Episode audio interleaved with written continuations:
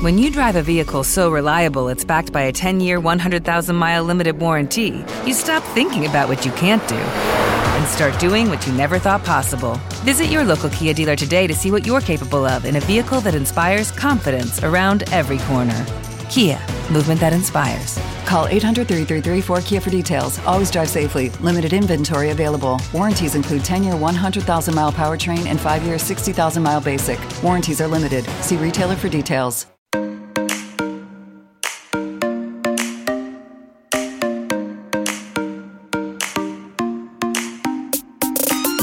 Los desayunos de capital.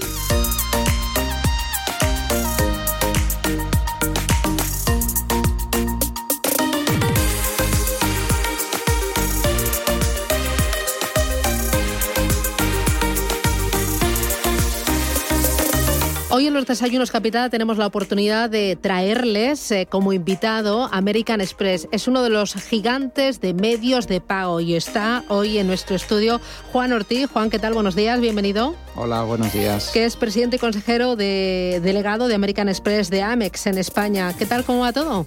Bueno, pues muy bien. Eh, creo que estamos en un momento dentro de que el contexto es complejo. Eh, si pensamos en, en, la compañía en España en este momento, bueno, pues tenemos buenas noticias porque estamos creciendo nuestra huella aquí, estamos creciendo operación eh, en la medida que estamos anunciando 400 puestos de trabajo indefinidos para el año que viene. Por eso hemos traído hoy a Mex aquí a, los desayunos capital, porque eh, comentábamos fuera antes de micrófono que siempre son noticia las malas noticias, ¿no? Y cuando una compañía como es American Express anuncia la contratación de, personal, hay que, hay que contarlo, hay que contarlo en, voz alta.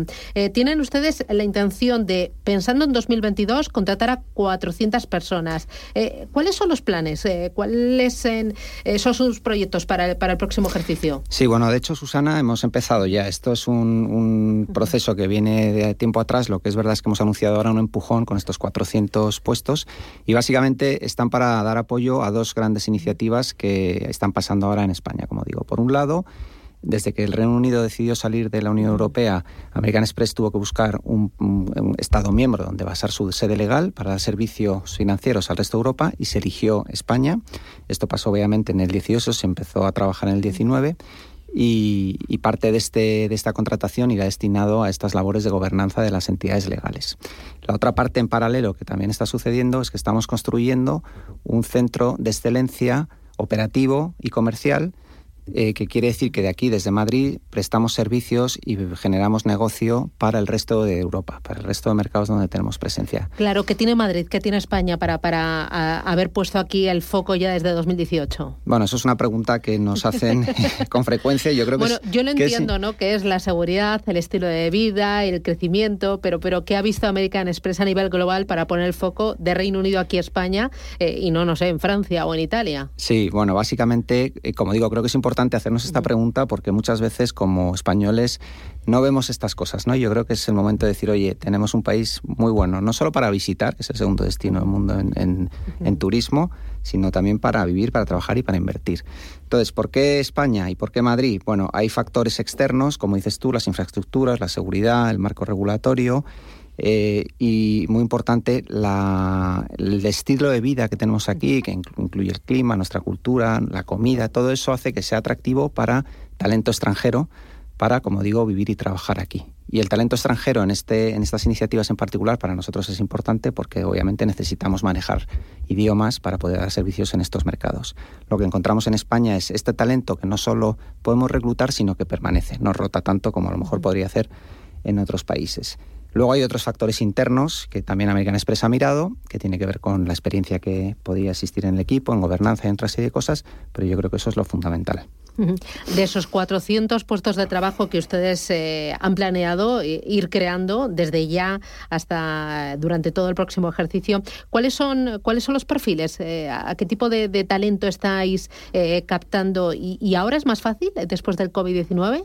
¿hay, más talento dispuesto a cambiarse, a, apostar por la movilidad? Nosotros estamos viendo que la contratación está yendo muy bien, muy bien. Y en, en relación a los, a los perfiles, la verdad es que son muy diversos tanto en, en, experiencia, algunos puestos sí requerimos cierta experiencia y cierta trayectoria, pero en otros no tanto, como en, en el tipo de, de, skills, ¿no? el tipo de capacidades que se piden. Ten en cuenta que estas labores, unas, te decía, tienen que ver con la gobernanza y ahí es donde la experiencia cuenta mucho, pero otras son labores comerciales, otras son labores de servicio al cliente, es decir, hay un amplio abanico que nos permite eh, bueno, pues captar un, tipo de talento muy diverso y, y, además, como te digo, con bastante éxito en los últimos meses. Estamos a punto de terminar eh, este año 2021, nos queda un mes y nos estaremos tomando todas las uvas. Eh, ¿cómo, ha sido para American Express este ejercicio? Porque hablábamos también fuera de antena de lo que ha caído el uso de efectivo y yo ya os comentaba que em, dinero suelto no, no llevo en, en el monedero, que de vez en cuando le tengo que pedir incluso a mi marido, oye, dame un par de euros porque tengo que ir a lavar el coche o incluso porque los chicos necesitan algo para las chuches. Eh, ¿Ha caído mucho el, uso de efectivo y cómo le ha ido a American Express aquí en España? Mira, efectivamente, una de las cosas que ha sucedido en el COVID, que en donde se está diciendo que se han acelerado muchos temas de digitalización, etcétera, es, es el menor uso de efectivo y, y, uso de medios alternativos como tarjetas o wallets, etcétera, etcétera. Entonces, eso obviamente nos ha beneficiado desde esa perspectiva. Pero hay que, si me preguntas sobre el 21, yo creo que es difícil analizarlo sin pensar qué pasó en el 20. Es que en el 20, en marzo, piensa que un tercio de nuestro negocio relacionado con viajes se volatilizó prácticamente. Y la otra parte del negocio, que son los bienes y servicios, pues más de la mitad también se volatilizó con el confinamiento, etcétera.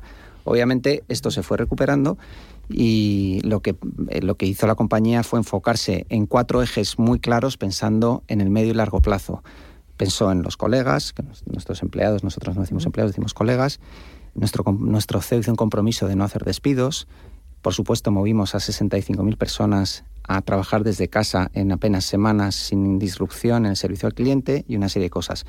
El segundo pilar tenía que ver con proteger a los clientes y la marca. Sabíamos que esto era importante para salir reforzados de esta crisis en esos factores eh, elementales.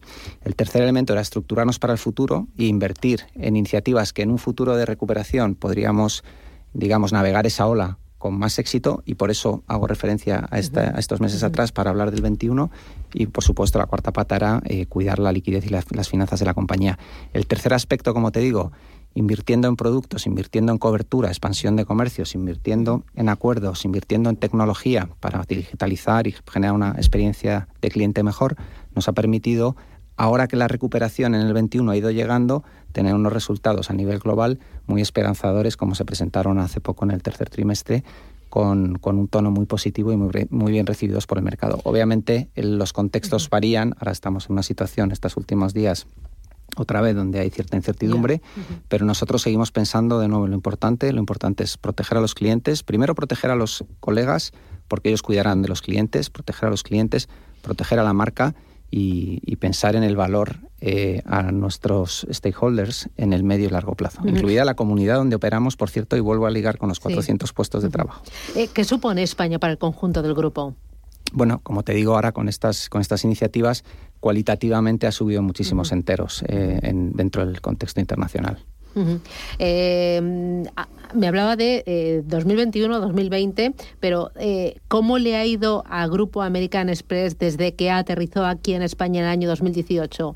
después de, saltar del Reino Unido aquí a España, debido al Brexit, y decir vamos a buscar un hub en Europa, España, ¿cómo, ¿cómo está siendo ese balance, ese crecimiento en cuanto a mm. empleados, pero también en cuanto a clientes? ¿no? Porque España, buena parte de sus clientes pertenece al sector turístico.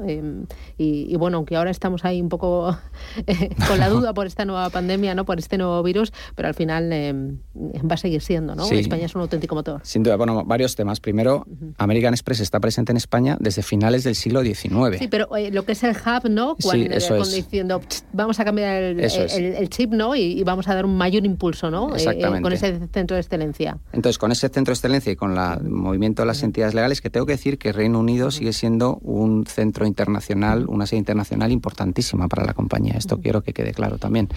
Eh, pero es verdad que a partir de ese momento se hace un refuerzo eh, para España.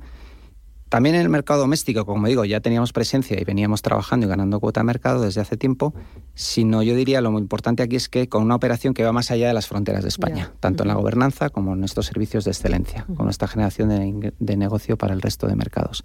Entonces, como te digo, vamos muy bien, eh, obviamente hay que tener en cuenta este, estas circunstancias donde hemos tenido un impacto importante, pero las perspectivas a medio y largo plazo yo creo que son muy positivas.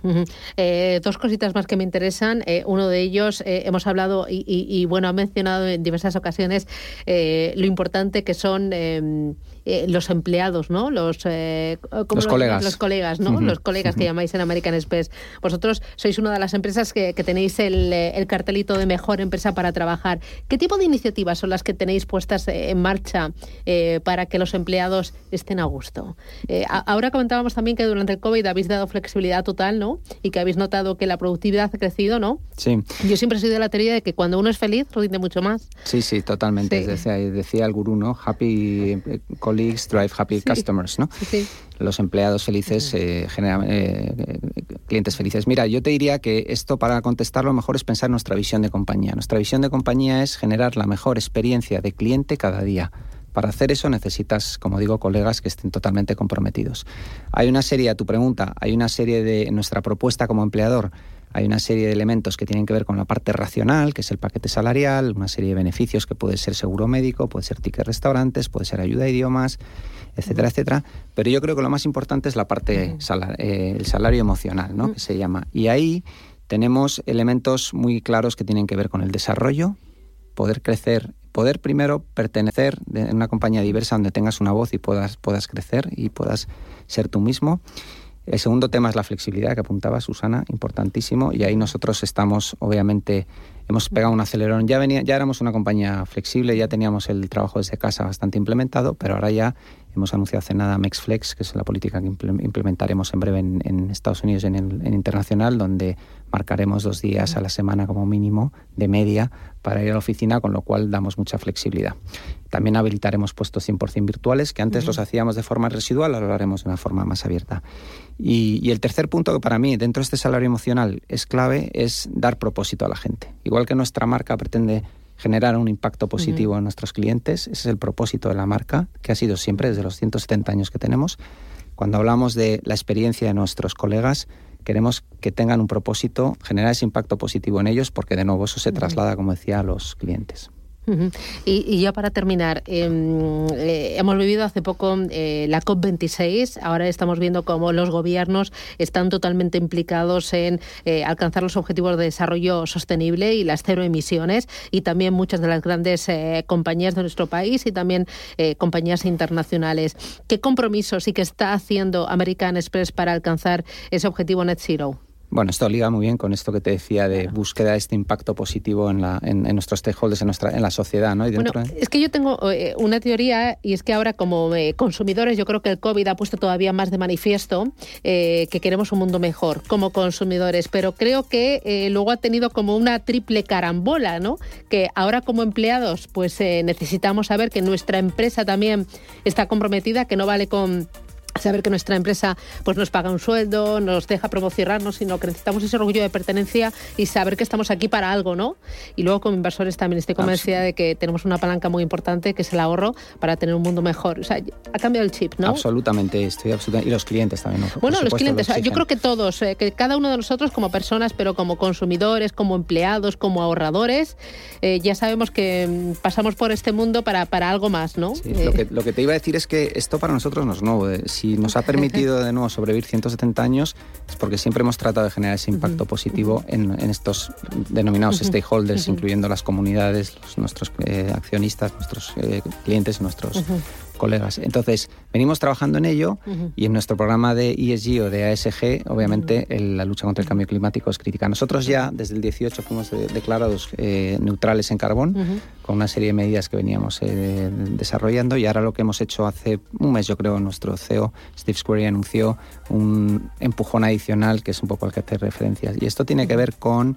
Eh, asegurarnos ya no solo nosotros mismos, sino más que asegurarnos, tratar de ayudar y apoyar a nuestra cadena de valor, nuestros proveedores, nuestros partners, para que también operen en un entorno de baja emisión de carbón. Tiene que ver con inversiones eh, y ayudas a iniciativas y actividades. Se anunció también dentro de este, de este paquete 10 millones para eh, actividades o iniciativas que, que apoyen esta lucha contra el cambio climático.